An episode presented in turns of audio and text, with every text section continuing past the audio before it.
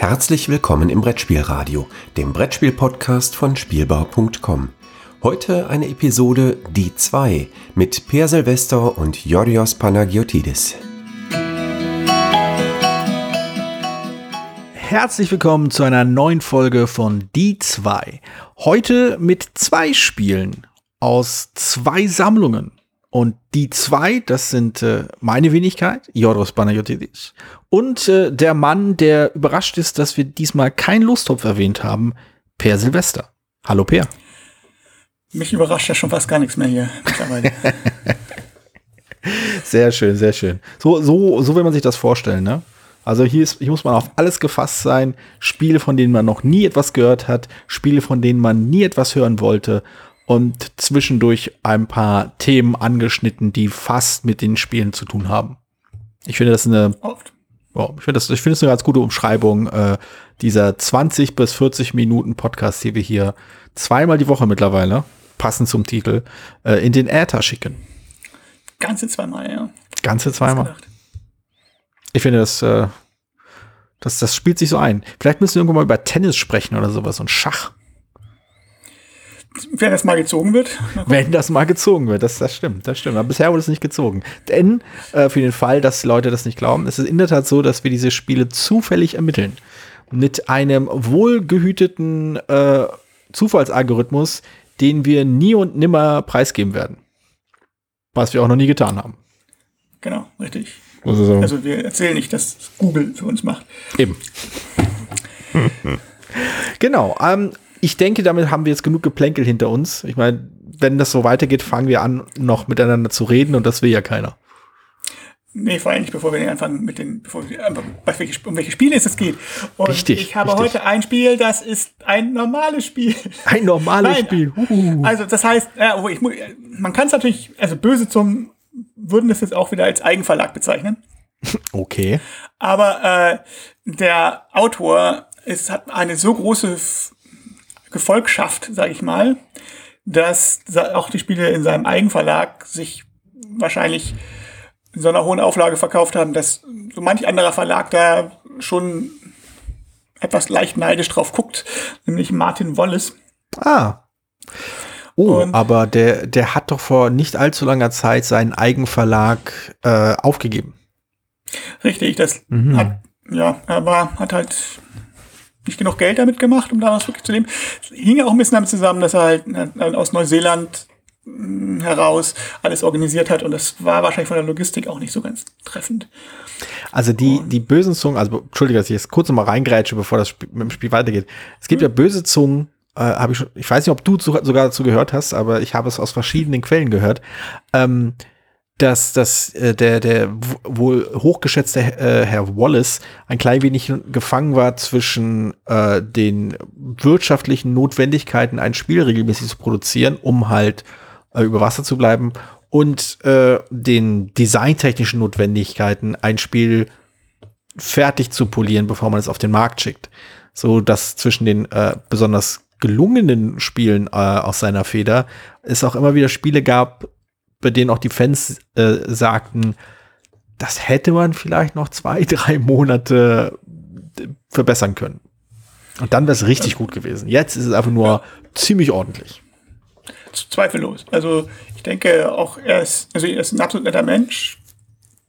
Ich kann eigentlich nur von der einen, eine Mal, wo ich mit ihm geredet habe, aber da war, macht einen sehr netten Eindruck. Ich habe ihm glaube, zweimal zugewunken und da hat er mich nicht wiedererkannt. Und seitdem ist er auf meiner persönlichen, er kennt mich nicht wieder, wenn ich ihm auf äh, in Essen Zuwinkelliste. Ich meine, er hat mich letzt, also als ich mich letztes Mal mit ihm unterhalten hat, auch nicht wiedererkannt, obwohl ich ihn nur, kannst nachrechnen, 13 Jahre vorher, schon, 12 Jahre vorher schon, weil mich mal mit, Frechheit. wieder mal mit ihm gesprochen hat. kaum haben diese, ha, kaum haben diese Spiele seine mal ein klein wenig Erfolg, halten sich für was Besseres. Genau, ganz furchtbar. Aber ich glaube, er ist furchtbar. auch ein etwas chaotischer Mensch, was Finanzsachen betrifft. Ist vielleicht nicht so. Ja, da gab es ja durchaus ein paar, paar Geschichten in der, in, der, ja. in der Szene. Also es ist ein Treefork-Game. Mhm. Und äh, da ist halt auch eine Sache. Treefork war da ein, der hat ja vorher unter Warfrog Label Spiele gemacht. Die waren tatsächlich vom Material ja noch einiges more basic sozusagen, mhm. also Counter und so. Und die waren tatsächlich auch noch mehr wenig, also noch mehr Konzept und weniger durchentwickelt. Also da waren viele Sachen dabei, wo ich dachte, wow, gute Idee, aber war mehr eine Idee so. Und die mhm. Treefork-Reihe, und dann hat er so Erfahrungen bei einigen anderen Verlagen gesammelt, glaube ich. Und hier die Treefork-Reihe, da waren schon, zumindest die ersten waren dann durchaus rund. Und mhm. dann, wie du schon sagst, bei War, War Games war nicht so gut. Was mir halt ein bisschen am Anfang übel aufgestoßen war, dass wir bei den ersten beiden Spielen waren ein bisschen die, so, ja, das ist mein Eigenverlag, da kommen die Spiele raus und dann mache ich kein, dann gibt es keine neue Auflage mehr. Mhm. Und was er meinte war, äh, dann kommt, ich mache keine neue Auflage mehr, also Wallace selbst. Und Spiele sind halt später nochmal erschienen und okay. ähnliches und viel schlimmer war das noch später genau mit äh, einem Studien Smart Grün, das hatte ich dann das war bei Kickstarter, wo oh, er auch, ja. vers auch, versprochen hatte, das wird nie wiederkommen und das ist so ein und exotisches Spiel. Dann kam es sogar auf Deutsch in einer verbesserten Auflage und teilweise auch schneller, als man es bei Kickstarter hat. Mich schon so ein bisschen so. Hm, aber da merkt man aber auch, dass halt finanziell ja. nicht so also ja, er brauchte das Geld und so. Das ist jetzt okay, aber ich war halt nicht so sauber. Interessanterweise, ich habe ja über dieses Spiel mittlerweile ganz, ganz aufregende Geschichten gehört und ich bin mittlerweile etwas heiß auf dieses Spiel geworden. Eine Studie ins Markgrün, nicht wahr? Ähm, mhm. Da gibt's ja anscheinend nennenswerte Unterschiede zwischen der ersten und der zweiten Auflage. Und äh, Leute, die beide gespielt haben, geben zu, dass die zweite Auflage schlanker ist und einfacher spielbar oder also gewisse Zugeständnisse an Spielbarkeit gemacht hat, aber wirklich schwärmen tun die Leute nur von der ersten Auflage und das finde ich sehr, sehr spannend. Oder von der ersten Edition. Ich habe die erste Edition, ist ja. aber nicht das Spiel, über das ich heute rede. Okay, aber dann weiß ich ja schon mal, welches Spiel wir unbedingt spielen müssen, wenn wir mal wieder Spiele spielen. Auf jeden Fall. Äh, ich habe ein anderes Spiel aus der Reihe und mhm. mir ist mir gerade aufgefallen ist, ich werde auch gleich endlich den Titel sagen, aber mir gerade aufgefallen ist, bei ähm, der Treefog-Version ist ein Schwarzer auf dem Cover. Mhm. Bei der bei Pegasus erschienenen Version ist ein Weißer auf dem Cover. Hm. Wahrscheinlich und, äh, ist ihnen die Tinte ausgegangen. Bitte was? Wahrscheinlich ist im Druck einfach die Tinte ausgegangen. Ja, weiß nicht. Also der sieht auch, naja, weniger schwarz aus. So von Und also das Spielmaske ist Steel Driver. Ah, ja. Oh, was? Und es ist das zweite Spiel von Treefrog. Und es also ist ein die Verwunderung kam, kam, aus verschiedenen Ebenen. Zum einen, ach, das ist von ihm. Zum zweiten, ach, das äh, gibt, das war von Pegasus. Zum dritten, da hat sich irgendwie die Pigmentierung der, der Hauptfigur auf dem Cover verändert. Äh, da bin ich ja baff. Ja, also generell, gut, also ich habe gewusst, dass es eine Pegasus gibt. Wie gesagt, ich hatte auch ein bisschen Schnupfen damit. So. Ich glaube, mhm. Steel Driver war auch das erste Spiel, das, ähm, das, letzte Spiel von einiger Zeit, das ich mir dann gekauft habe. Ein paar habe ich mir dann später Gebrauch geholt oder dann doch wieder mal. Aber war, die ersten beiden habe ich mal sofort quasi da ja. bei Treefog geordert. Aber das habe ich gesagt, jetzt warte ich erstmal ab. Mhm. Tinder's Trail äh, war das erste. Steel Driver war das zweite. Ich habe beide Spiele, beide Spiele bei Pegasus erschienen. Mhm. äh, da beides gute Spiele sind, ist es nicht ganz dramatisch. Aber ja, das, das Cover wurde ziemlich geändert und ich denke nicht unbedingt zum Guten. Also ich will jetzt nicht behaupten, dass das Steel Driver Cover von Treffer Grimes jetzt so unglaublich super aussieht. Also es ist, mhm. äh, der ist so ein bisschen, einge also ein bisschen eingerahmt, sozusagen, dieser Herr, der da den Hammer schwingt auf dem Cover bei mir. Genau, genau. Ich habe auch dieses, das ist ein sehr prägnantes Bild, finde ich. Also, genau. So wie, es, ist, drum, es hat sich wirklich eingebrannt in meiner Erinnerung. Ja, das und drumherum ist ein bisschen langweilig. Das hätte man, glaube ich, ein bisschen, stand auch das Spiel, auch den Schriftzug. Aber in der deutschen Ausgabe ist es mich, ja, ist auch wohl ein Hammer. Also es könnte auch sonst irgendwas sein und sieht ein bisschen rummeliger aus, der Mensch, aber es sieht, er ist nicht besser gezeichnet oder sonst irgendwie. Also er ist eher schlechter. Aber gut, das ist natürlich auch ein bisschen Geschmackssache, aber ich denke, dass das vielleicht, ich glaube, die Coverbilder bei, bei Martin Wallace macht immer der Dennis und der ist auch nicht ganz billig. Das könnte ich mir nicht vorstellen, dass es so eine Lizenzsache ist. Also Peter Dennis, genau. Na, jedenfalls Steel Driver. Also es ist ein Wirtschaftsspiel und ich, ähm, lustigerweise bei, bei Boardgame Week die Beschreibung steht, ein einfaches Aktienspiel oder ein einfaches Eisenbahnspiel. Mhm. Äh, ein einfaches Eisenbahnspiel in Nordamerika. Und ja, es, es gibt mehrere Eisenbahnspiele. äh, und das ist eins davon. Und es hat aber einen sehr schönen Mechanismus. ja, das Eisenbahnspiel ist ja so eine eigene Subgruppe. Es Ja, hat einen sehr klar. schönen, ist auf dem Versteigerungsspiel, ne, da sind wir sie wieder vom letzten Jahr, äh, letzte, letzte Woche hatten wir über Comeback geredet. Genau.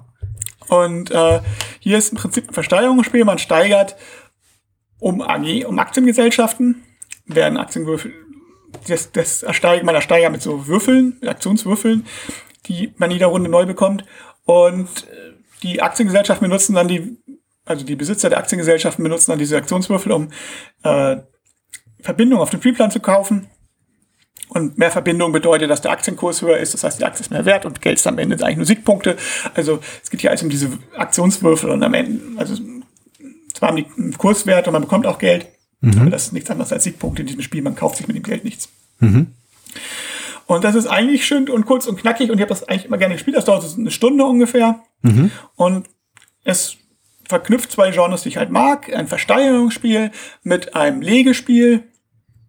Ich bin generell ja sowieso noch durchaus ein Fan von Eisenbahnspielen, aber hier ist also der Aktienmanipulation, das, was oft bei Eisenbahnspielen ja drin ist, diese Aktienmanipulation, die ist jetzt nicht, hat nicht so den Schwerpunkt. Klar, der, man wird schon, äh, dadurch, dass die Verbindungen ja den Aktienwert steigern, aber es ist nicht so, dass man sagt, man versucht jetzt irgendwie, dadurch mal mehrere Aktien zu kaufen um den Kurs zu drücken oder sowas, sondern hier ist tatsächlich geht's nur um, welche Aktien lohnen sich jetzt, wer, wer hat eine schöne Verbindung, wo möchte ich auch mit einsteigen vielleicht. In der Versteigerung, jede Runde kann man halt neu bieten. Und was hier so ein bisschen, oder ich, ja, was hier ein bisschen komisch ist, so klar und einfach dieser Mechanismus ist, gibt es beim Spielende nochmal so ein praktisch schon fast so ein kleines Spiel im Spiel, so ein kurzes Spin-off. Dann ähm, da muss ich auch jedes Mal wieder nachlegen, wie der funktioniert. Also es ist so, dass man, da kommen die auf den Städten bekommen, dann kommen da so kleine Würfel drauf von verschiedenen mit verschiedenen Farben und die AGs dürfen dann nacheinander immer Würfel nehmen, sobald sie halt angeschlossen sind. Das heißt, die werden zuerst die Würfel nehmen, ähm, wo ganz viele AGs angeschlossen, Aktiengesellschaften angeschlossen haben, weil ja die alle den Würfel nehmen könnten. Ne? Und die Würfel, die nur sie nehmen können, die lassen sie natürlich bis zum Ende. Und das Ziel ist dann so Bilden von Sets und das steigt den Kurswert nochmal ganz stark. Und es Okay. ist ein bisschen komisch, weil man, also ich will jetzt sagen, das ist jetzt, also das Spiel selber ist so schön geradlinig vorher und man weiß, was man machen muss und so. Und ich will jetzt auch nicht sagen, dass diese Wertung jetzt alles ändert, weil so viel Sets kriegt man im Allgemeinen auch nicht mehr zustande als mit der einen AG als mit der anderen AG. Aber man ist schon gut, wenn man da irgendwie noch ein Auge hat. Und man muss eigentlich vorher, vor dem Spiel noch mal kurz durchgehen, ähm, wie dieses, wie dieses extra Spiel funktioniert. Und das, Hm, okay. ich bin, es ist, dauert auch nicht lange, man kann es einmal kurz machen, damit man weiß, okay, aber ob man es dann umsetzen kann, ist die Frage. Und ich weiß nicht genau, ob das Spiel das braucht oder ob das einfach nur noch so ein kleiner, so eine kleine Schnörkel für die, für die Leute ist, denen das andere zu wenig ist. Bin mir da nicht so ganz sicher. Und Also es klingt zumindest schon so, dass du halt vor diese Gradlinigkeit hast, aber ich habe so nicht den Eindruck, dass es dann quasi wirklich einen, einen irgendwie äh, schönen Abschluss am, am Spielhöhepunkt findet. Also diese, diese, diese verändernden Aktiengesellschaften, die sich dieses ausbreiten und so, das ist dann halt irgendwann gegessen. Und dann scheint es, also als jemand, der, der das jetzt nur darauf basiert, was du beschrieben hast, ähm, was natürlich total, äh, total fundiert ist. Also besser kann man das ja gar nicht analysieren. Äh, ich habe aber schon den Eindruck, dass dass ich mir, also ich kann mir gut vorstellen, dass es dann einfach so ein bisschen ausplätschert ab einem bestimmten Punkt. Wenn sich bestimmte äh, ähm, Spitzenreiter abzeichnen, dass man halt quasi noch so runterdudelt. Und dass diese Veränderung am Ende vielleicht hilft, genau das aufzufangen. Das mag sein. Also es ist, es sind auch nur fünf Runden, insofern ist es ja, ist auch schon schön schnell. Es ist halt, der, der, der, der Effekt, den es eigentlich hat, ist, dass man deswegen versucht, Städte auch alleine zu haben oder mit nicht so vielen Leuten, dass du halt derjenige bist, der diesen Würfel kriegen kannst. Weil wenn du siehst, na, sag mal, bei Hälfte der, der zweiten Hälfte spielst, wenn du siehst, oh, meine, die Aktiengesellschaft, wo ich besonders viele Aktien habe, meinetwegen haben jetzt fehlen zum Set noch diese Farbe, dann versuche ich den Würfel äh, eine Stadt möglichst alleine anzustellen, in diesem Farbe habe, dass mir keiner den wegnehmen kann. So während das andererseits ganz gut ist, äh, weil sobald, äh, das ist halt USA, wie gesagt, der Osten mit dem Westen komplett verbunden ist, also San Francisco New York, Mhm. Dann gibt es einen Bonus für die Gesellschaft, die es verbunden macht. Aber alle Gesellschaften, die an der Verbindung beteiligt sind, also es muss nicht eine Gesellschaft die durchgehende Linie haben, sondern es muss halt irgendeine Strecke geben, die aus mehreren Gesellschaften Mhm. zusammen, zusammen gilt, quasi. Äh, da ist dann natürlich gut, mit einer anderen Gesellschaft zusammenzugehen, weil dann kriegt man einen Bonus, eventuell für diesen Coast-to-Coast-Bonus, heißt er, Mhm. glaube ich. Und äh, während das andere diese Endwertung halt mehr da ist, man versucht, Städte möglichst alleine zu haben oder nicht mit nicht so vielen Leuten, die, oder die, zumindest mit Leuten, die nicht dieselbe Konkurrenz auf die Farben haben, die du auch haben möchtest. Ähm, also ich kann, also man kann es sicherlich so analysiert das raussehen, aber es ist, steht dem Spiel Lernen ein bisschen im Weg, weil du halt äh, von Anfang eigentlich das Ende begreifen musst. Ich meine, Mhm. das, aber das, ja, andererseits doch wieder originell. Ich meine, das macht er öfter. Es gibt ein anderes Spiel von ihm, das, ähm, nicht King's Dilemma, sondern King's Castles. Da ist es noch viel extremer. Da musst du, dazu musst du dir beim, als, bevor du das Spiel anfängst, musst du dir aussuchen, welchen König du spielst. Und das ist so die wichtigste Entscheidung im Spiel. Auch nicht schlecht. Ah, Aber es ist auch ein schönes Spiel. Ich hoffe, dass irgendwann auch mal drüber zu reden. Nein, ich muss auch sagen, Martin Wallace, bei all seinen Schwächen, die seine Spiele sicherlich haben, und die, und nicht alle, aber viele Spiele so haben, dass, wo man das Gefühl hat, dass dann ein Tickchen Entwicklung noch, noch fehlt. Er macht sehr originelle Spiele, er macht auch sehr themat, durchaus thematische Spiele. Ich spiele nicht alles gerne, was er macht, auf jeden Fall nicht so. Äh, also das Scheibenweltspiel zum Beispiel fand ich Banane, auch wenn ich es thematisch okay Hat, fand. mal, ist es nicht das, was, äh, was jetzt gerade so total äh, begehrt ist, obwohl es eine Neuauflage mit einem anderen Thema gibt? Also irgendwie, die haben wohl die, die Scheibenwelt-Lizenz irgendwie verbummelt und deswegen gibt's dies, dieses, oder es ist Ankh Morpok, das andere Spiel. Er ist Ankh-Morpok, genau. Genau. Das ist dieses Ankh-Morpok-Spiel von ihm und das ist neue, die neue Aufgabe ist irgendwie mit in Neuseeland mit äh, Nancy, Nen. Nancy Nenkin, glaube ich. Ähm, und ja, also ich hab, ich, ich meine, vielleicht ist es eine gute Umsetzung von den Themen des Buchers, dass es sehr chaotisch ist und so. Ja. Aber mir, mir persönlich war es zu, Chaotisch. zu, ja, zu, ich hatte nicht das Gefühl irgendwie, dass es groß Sinn hatte, was ich da gemacht hatte. Es war Mhm. irgendwie nicht so, war, man plan, muss planen, ich habe es auch schon länger, jetzt, ich kriege es auch nicht mehr zusammen, aber es war, das, ich glaube, es war das übliche, man muss eigentlich planen, aber es ist chaotisch. Ah, okay. Ja, das ist eine ja. blöde Kombination. Also wenn du, Die, die kann, Äh, ja, also es ist halt, ja, ich, ich verstehe, ich verstehe die Diskrepanz schon. Also ich bin ja tendenziell auch eher auf Seiten des Chaos als auf Seiten der strikten Planung. Aber ich verstehe durchaus äh, die Frustration, wenn halt das Spiel auf der einen Seite eine Sache anzubieten scheint, wegen hier, das kannst du machen, das äh, ist eine zielführende Strategie, das ist etwas, mit dem du dich beschäftigen kannst, woran du irgendwie auch Spaß haben kannst. Und auf der anderen Seite einem andauernd äh, quasi den Boden oder den Füßen wegzieht weil es halt irgendwelche Zufallseffekte rein, reinwirft. Also ich kann verstehen, warum das ärgerlich sein kann. Aber solange ich, ja, ich, ich finde es halt bei Spielen, bei denen man das, bei denen das abzeichnet, ab denen sich das schnell abzeichnet, beziehungsweise bei Spielen, bei denen man das Gefühl hat, dass man zwar planen kann, aber mit dem Gewissen, also mit dem Wissen, dass bestimmte Entscheidungen jederzeit umgeworfen werden könnten, da gehe ich auch irgendwie anders damit um. Da komme ich auch besser rein. Aber ich kann mir gut vorstellen, dass halt Ankh Morpok äh, das nicht so ganz erfüllt. Hm. aber ja, Steel Driver eigentlich ein, großen und Ganzen, also eigentlich ein schönes, knackiges Spiel, wenn man solche Steigerungs- und oder Eisenbahnspiele mag. Hm. Also es kann ich mir gut vorstellen, dass es vielleicht auch irgendwann mal, ja, es gibt ja gerade, ähm, wie heißen sie, äh, gerade diese eine Se Serie, die Railway-Serie, die mit G, Moment, wie heißt der Verlag? Amerikanischer Verlag, der Irish Gorge rausgebracht hat. Ah, Irish Cage, ja. ja. Die machen ja äh, wieder Eisenbahnspiele, die schnell sind. Steel Driver hat vielleicht ein bisschen zu viele Seiten, aber ich glaube, man könnte es sogar auf, auf eine Doppelseite unterbrechen. Mhm, das kann ich mir gut vorstellen. Das ist ein schönes Spiel. Ja. Schön ist keine gute Überleitung, aber vielleicht das Gegenteil von schön ist eine gute Überleitung. Also ähm, das Spiel, das mir der äh, Zufallsgenerator diesmal äh, vorgesetzt hat, ist vielleicht die erste irgendwie geartete Fortsetzung äh, in unserer bisherigen Reihe. Wobei das eher eine Fortsetzung einer unserer Folgen ist. Und zwar ist es eine Fortsetzung, also persönliche Fortsetzung von Folge 11. Wer sich daran noch erinnert, die Folge lautete Bauchschmerzen. Und äh, da habe ich über eins der zwei Kriegsspiele gesprochen, welche sich in meiner Sammlung befinden. Damals war es äh, Memoir 44. Und jetzt kommt halt das andere Kriegsspiel, welches ich besitze und welches ich auch gut finde und auch eine, auf eine andere Art und Weise auch weniger Bauchschmerzen mit habe. Dazu muss ich erstmal ausholen. Das Spiel äh, heißt Mini World War II oder Mini WWII. Je nachdem, wie man das aussprechen möchte. Ähm, es ist ein äh, Zweite Weltkriegsspiel, in dem die Achsenmächte gegen die Alliierten kämpfen, wobei die Achsenmächte dargestellt werden, wenn ich das richtig in Erinnerung habe, durch, ich meine, äh, Japan und Deutschland gegen äh, Russland und Großbritannien.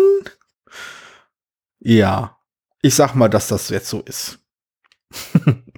ähm, es ist eine, also eine Sache, also fangen wir erst mit den, mit den, mit den groben Strukturen an.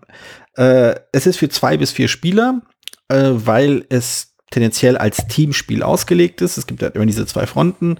Ähm, das heißt, äh, entweder zwei Spieler können jeweils zwei Kriegsparteien spielen oder äh, jeder Spieler spielt eine eigene Kriegspartei, aber zwei Spieler arbeiten halt immer zusammen gegen die anderen beiden Spieler.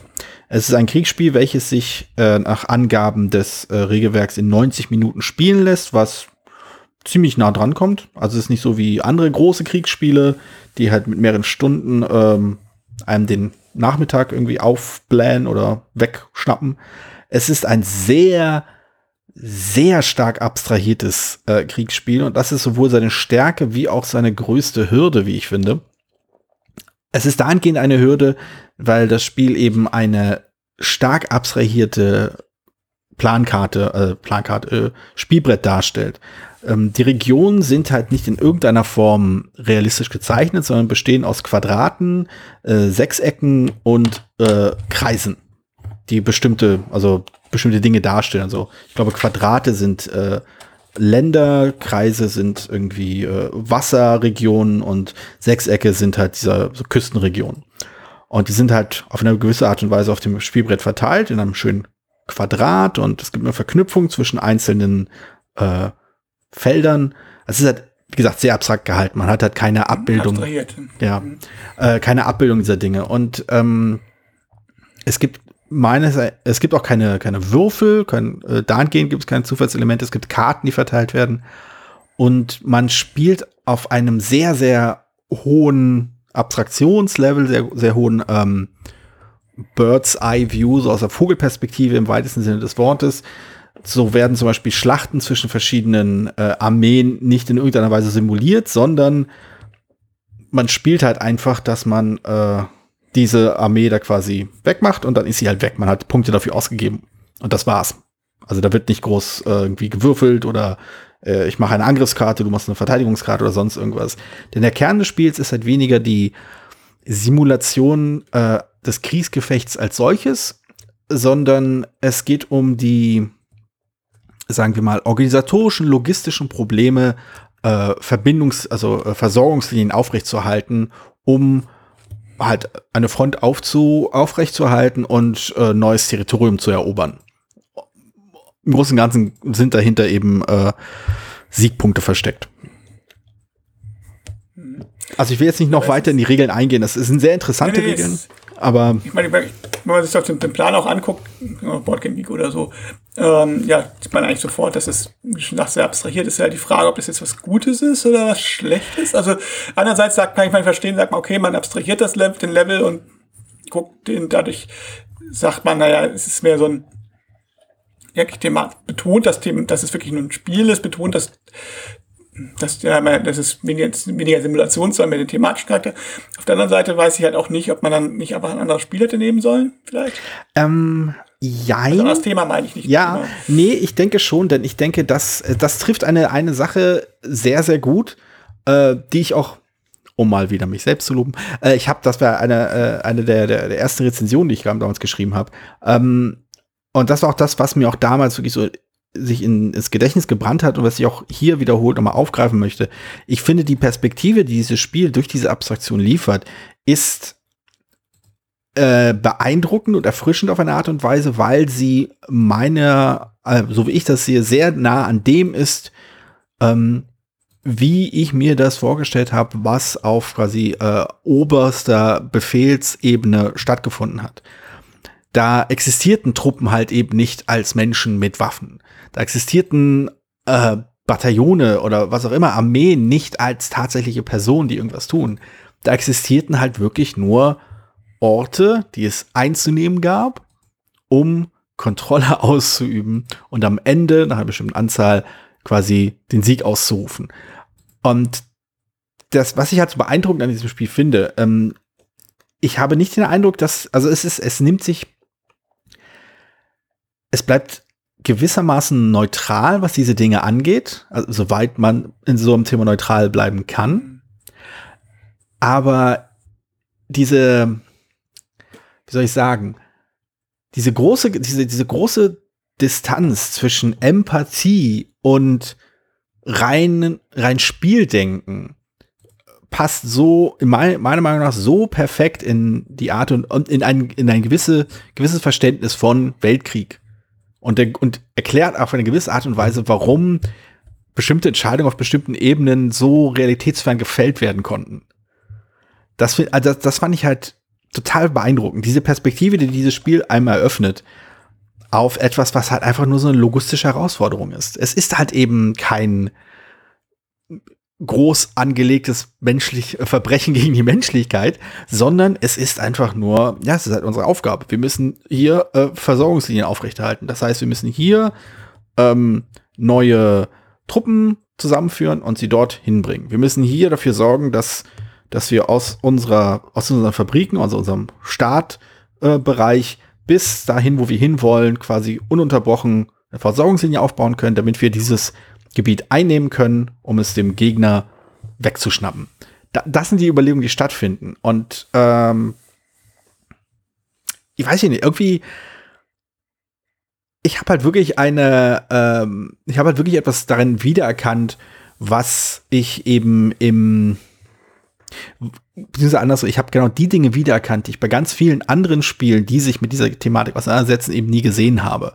Die Tatsache, dass das so eine komische Form der Amoralität ist, die dort oben stattfindet.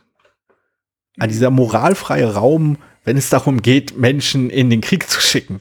Na, das, das fand ich faszinierend. Und das meine ich halt gar nicht mal bewährt. Das meine ich gar nicht, oh, ist das nicht toll, so völlig moralfrei, sondern wegen so, nee, das existiert einfach nicht. Du bist einfach so weit weg diese Distanz macht es so unmöglich, diese Abstraktion macht es so unmöglich, Mitgefühl mit etwas zu haben, weil es einfach nicht existiert. Es ist halt einfach nur ein Stück Holz auf einem Spieltisch. Und das, weiß ich nicht, das hat, das hat irgendwie total ein, ähm, das hat so Resonanz in mir ausgelöst. Das hat einfach so, ja, das, so funktioniert das. So, so können Menschen denken, so oder so denken Menschen, die solche Entscheidungen fällen oder gefällt haben. Das fand ich sehr, sehr, sehr ehrlich. Es ist nur logisch, das so zu machen, ja. Also ich guck mal gerade die Grafik von dem, also von der Neuauflage. Ei, ja, ja, das darf ich auch noch erwähnen. Ja. Dominations, ja. Also da ist es, also es sind natürlich jetzt alles nur, ist ja noch nicht, das kommt erst nächstes Jahr raus. Mhm. Das wird ja noch als, noch als Prototyp gekennzeichnet. Das ist schon ein bisschen grafischer. Ja. Also die Weltkarte, okay, ähm, auch, naja, dann, dass man halt da offensichtlich, dass da kleine Miniaturen schon Panzer und Flugzeuge Kapauflagen, okay, so ein bisschen wie bei ähm, dem, so einem War Room halt, wo man die dann mhm. durch die Gegend schiebt und so.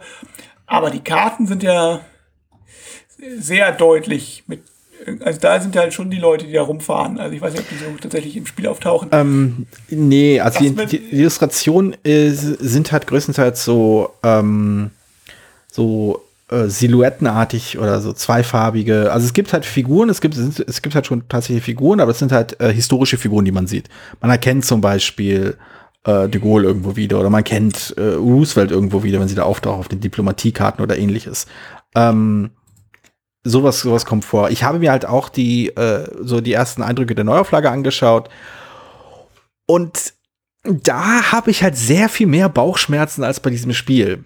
Bei diesem Spiel, das habe ich damals in einer Vierergruppe äh, auf der äh, Spiel in Essen gespielt, als es erschienen ist, vor zwei Jahren war das, glaube ich, zwei oder drei Jahren. Um, und da war es eins der äh, lustigsten Spielerlebnisse überhaupt. Einf und einfach nur thematisch muss man das natürlich ausblenden, aber die Dynamik hat einfach sehr gut funktioniert. Dieses äh, regeltechnisch, mechanisch, dieses, diese Teamzusammenarbeit war grandios. Das hat wirklich gut gegriffen. Man hatte Ziele, man konnte sich absprechen, man konnte sich koordinieren, ohne halt genau, äh, ne, oder dass es, dass einer entscheidet, was der andere tut. Es hat einfach diese, ja, es haben sich einfach diese beiden äh, Gegen, also die, die beiden Spieler, die zusammenarbeiten mussten, haben sich halt wirklich gut ergänzt, weil jeder von denen halt andere Probleme hatte, aber beide das gleiche Ziel verfolgt haben. Und das ist halt die bestmögliche Art und Weise, wie ich finde, um ein gutes Teamspiel zu organisieren. Du willst, du willst klare Rollen haben in der, innerhalb des Teams, auch eigene Interessen, aber halt auch ein gemeinsames Interesse, da, das zusammengreift. Und das hast du halt hier auf jeden Fall. Aber ja, die Neuauflage, ja, wir haben uns aber schon unterhalten und ich zitiere mich einfach mal selbst. Ich mag die Leni Riefenstahl-Optik des Covers nicht. Da kriege ich halt wirklich Bauchschmerzen. Und ähm, ich finde auch so die, die auch die, die Grafiken, wie du auch meintest, das wirkt alles nicht mehr so abstrahiert. Das wirkt, die Distanz wird dann irgendwie aufgebrochen und das geht meiner Meinung nach dem, der großen Stärke dieses Spiels zuwider.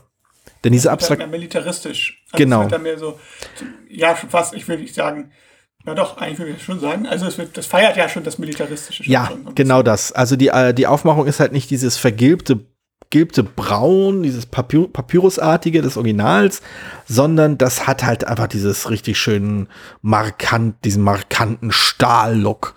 Äh, das, äh, das neue Spielbrett und alles ist so. Soldatenquartett. Ja, das hat, ah, das, ja. Ich, also mir fehlt leider so ein bisschen die, äh, die künstlerische Ausbildung, aber mein Bauchgefühl sagt halt wirklich, ich schaue mir Domination an und ich denke so, oh, ich fühle mich unangenehm. Hier, hier fühle ich mich wirklich, als ob Krieg irgendwo gefeiert wird. Und bei Mini World War II habe ich halt nicht das Gefühl, dass das gefeiert wird.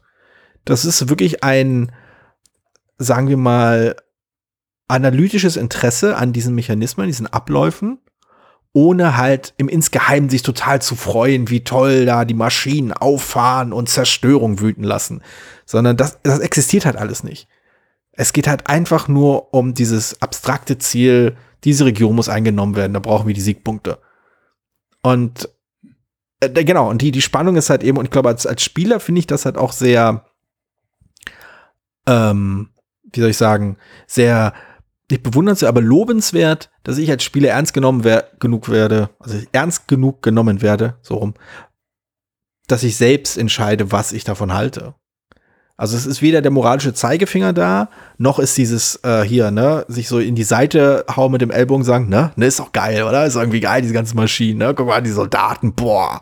Ähm, das ist alles nicht drin. Ja, ist, ist, interessant. Also ähm, ich gucke gerade, so, das sind beides Kriegs Spiel, also War, Kriegsspiel ist falsch, Wargame Verlage, also von Mosa Force Games, mhm. bezeichnet selbst als äh, Wargame Verlag für, für Historical Battles in Taiwan, das ist ein taiwanesischer Verlag.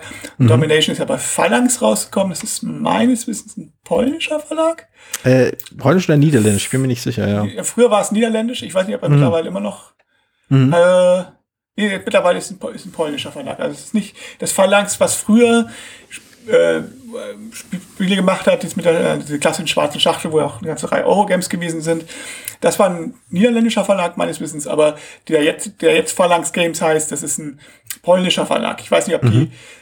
die äh, den Namen gekauft haben oder ob das Zufall ist, weil die Phalanx ist ja nun mal ist ja ein kriegerischer Bezug, ist ja nicht so. Ja, ja. Äh, und ist ein polnischer Verlag und ich ähm, ich weiß nicht. Also hat das was, ob das was damit zu tun hat?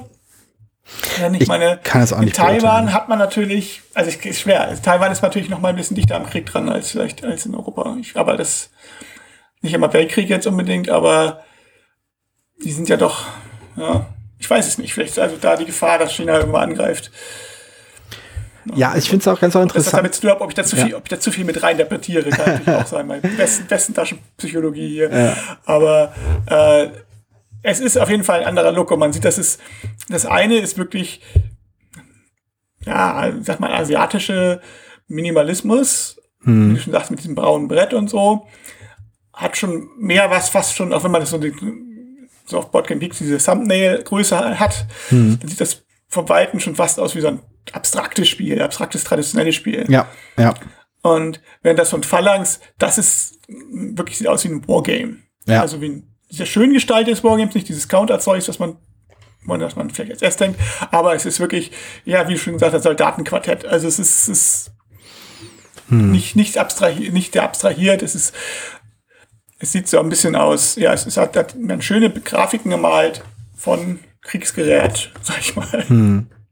Genau, und ich finde diese Abs, ja, das, ich glaube, das ist halt wirklich, das vielleicht hat auch hat auch was damit zu tun, welchen Bezug ich persönlich einfach zu der Thematik habe, dass ich diese Nähe bei Memoir 44 wirklich unangenehm fand, aber mich letztendlich die Geschwindigkeit und einfach das Runde des des Spieldesigns letztendlich ähm, es mir ermöglicht hat, einfach mich darauf kon zu konzentrieren und nicht zu, zu sehr über das eigentliche, um, um über den Inhalt nachzudenken.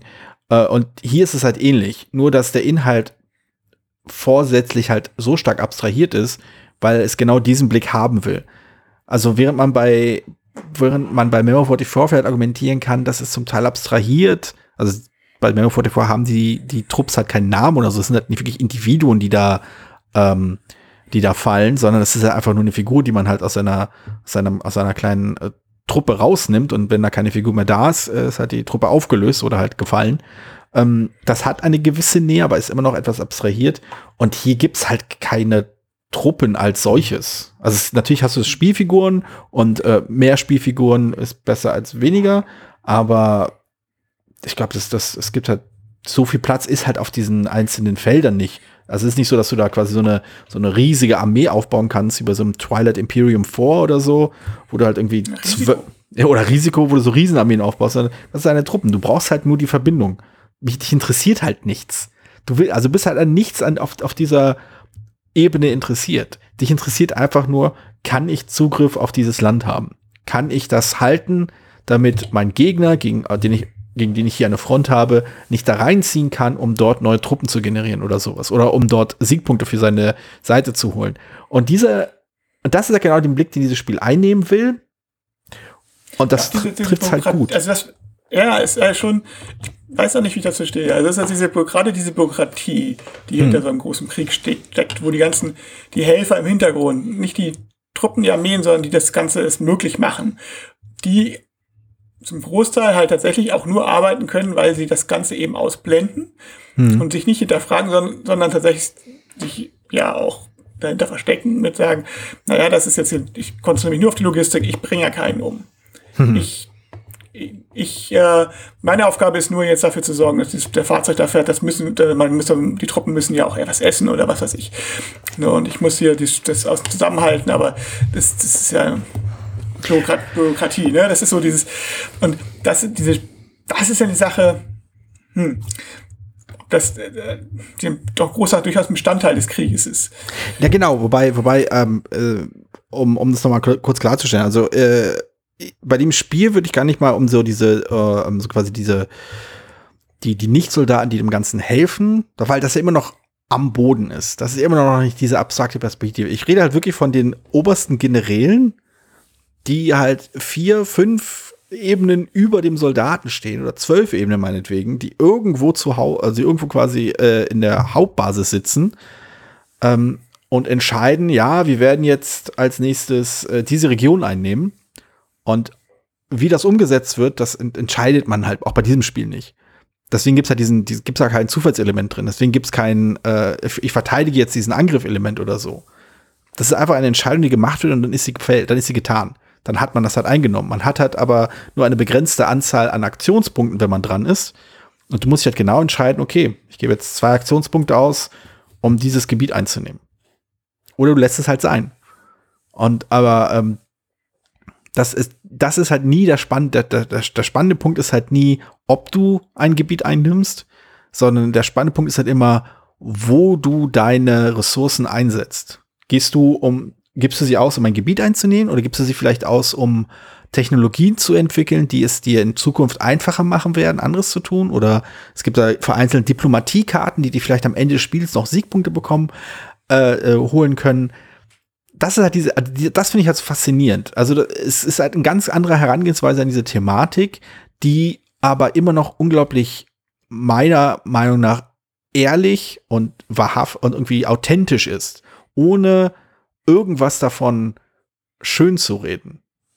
Also, oder, oder auch irgendwas davon anzuprangern. Es ist ja nicht so, dass, dass man sich dann, wenn man das Spiel gespielt hat, irgendwie schmierig fühlt, weil man so viele Leute in den Tod geschickt hat oder sowas. Die Leute gibt's einfach nicht. Sie existieren innerhalb dieses Spiels einfach nicht. Es sind einfach nur so, ja, wir haben halt dieses Gebiet eingenommen, Punkt. Und diese totale Abstraktion, das finde ich halt ehrlich. Das kann ich halt respektieren und das kann ich halt, darauf kann ich mich auch einlassen. Das ist halt auch ein Spiel, also weil letztendlich unterscheidet sich das halt auch nicht von irgendeinem anderen Spiel, wo man sich gegenseitig seine Figuren weghaut, auch wenn es eine ganz andere Thematik ist. Aber das ja, ist gut, die Abstraktion, ja, die funktioniert. Das, da überlege ich halt die ganze Zeit drüber rum. Einerseits will ich natürlich sowas, muss ich sagen, ähm, dass man, dass es schwierig ist, wenn ein Spiel so gerade keine Aussage macht. In dem Sinne.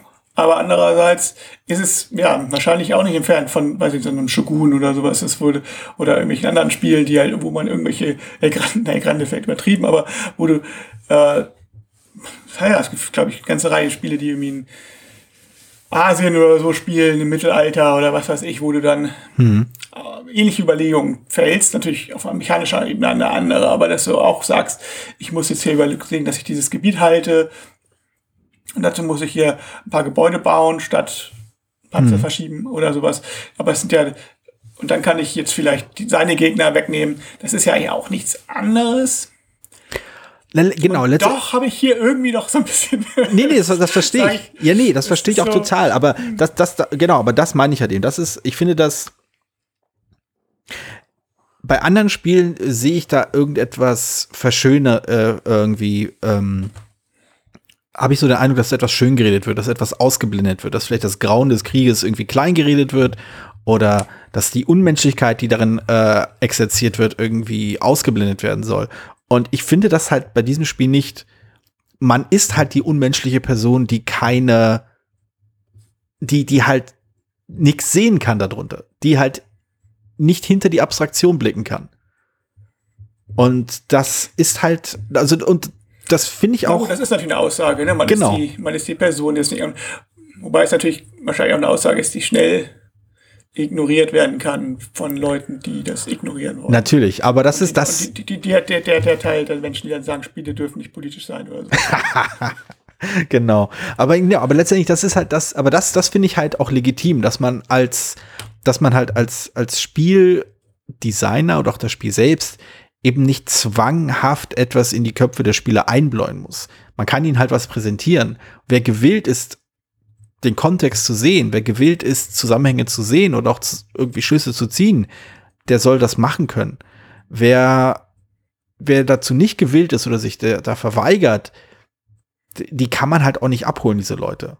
Also da, das, das ist dann auch äh, vergeudete auch irgendwie Designarbeit, diesen, diesen Leuten zu erklären, aber weiße Krieg ist gar nicht so dolle.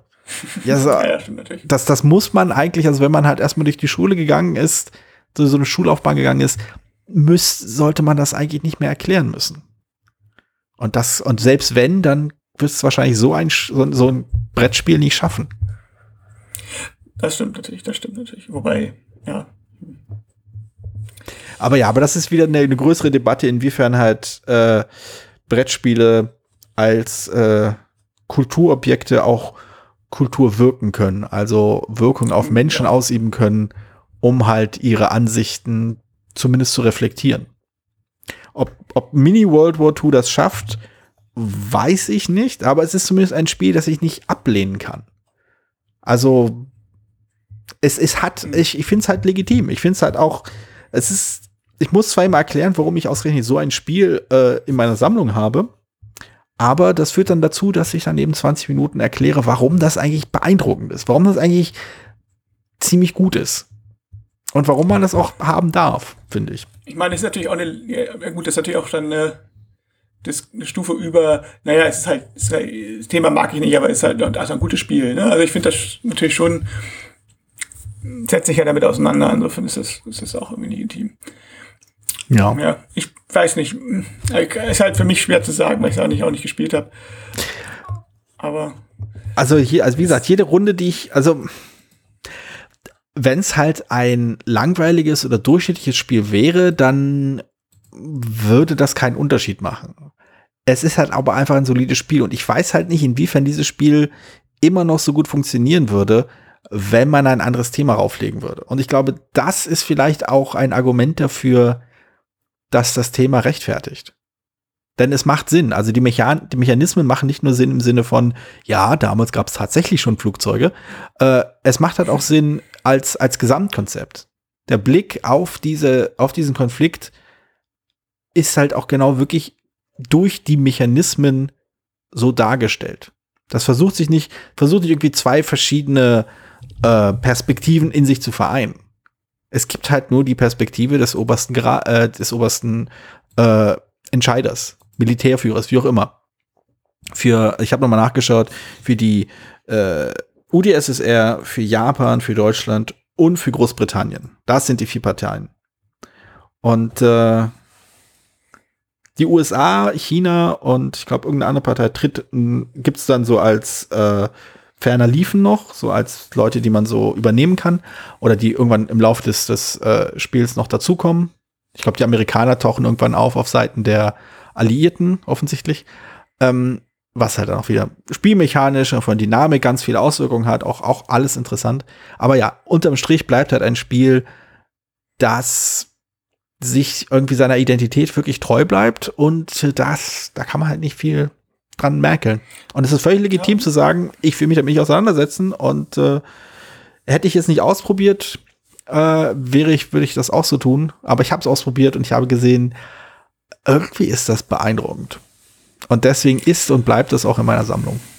Ja, das ist ja auch legitim. Das ist ja nicht mehr so ein Spiel, das Plakat schafft. Okay, ja, guck's mir gerne mal an. Ja, die Liste der Spiele, die wir uns irgendwann mal alle mal angucken und ausprobieren und gemeinsam und so, wird immer länger. Aber äh, eines Tages, ne? Eines Tages. Eines Tages. Gut, eines Tages ist auch dieser Podcast zu Ende und dieser Tag ist heute und dieser Moment äh, ist so jetzt. Ihr habt, das schon nicht mehr, ihr habt das schon nicht mehr vermutet, weil wir sind schon ziemlich lange. okay, dann äh, danke ich dir, Peer. Ähm, danke dir. Für ein Spiel, dessen Bild ich kannte, aber über dessen Hintergrund ich nichts wusste.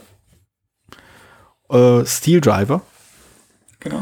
Und ich danke dir für ein Spiel, das ich vom Namen erkannte, aber und auch dessen Hintergrund ich schon viel von gehört habe. Ah, da schau ja. Dann äh, sprechen wir uns demnächst wieder mit über zwei zufällige Spiele aus unseren Sammlungen und dann schauen wir mal, was wir darüber zu erzählen haben. Genau. Ich bin schon okay. Gespannt. Bis dann. Bis dann. Tschüss. Vielen Dank, dass du diese Episode Brettspielradio die 2 gehört hast. Falls du dich mit uns austauschen möchtest, dann findest du uns auf Twitter. Peer unter König von Siam, Jorios unter Joe Dizzy und Jürgen unter spielbar.com. Außerdem gibt es eine tolle Community rund um das Beeple Brettspiel Blogger Netzwerk. Hier nutzen wir Slack, eine kleine App für den Austausch mit Hörern, Lesern und Zuschauern. Falls du ebenfalls dazu stoßen möchtest, sende einfach eine E-Mail an info@spielbar.com dann senden wir dir einen Einladungslink zu. Bis bald, wieder hier bei Brettspielradio die 2.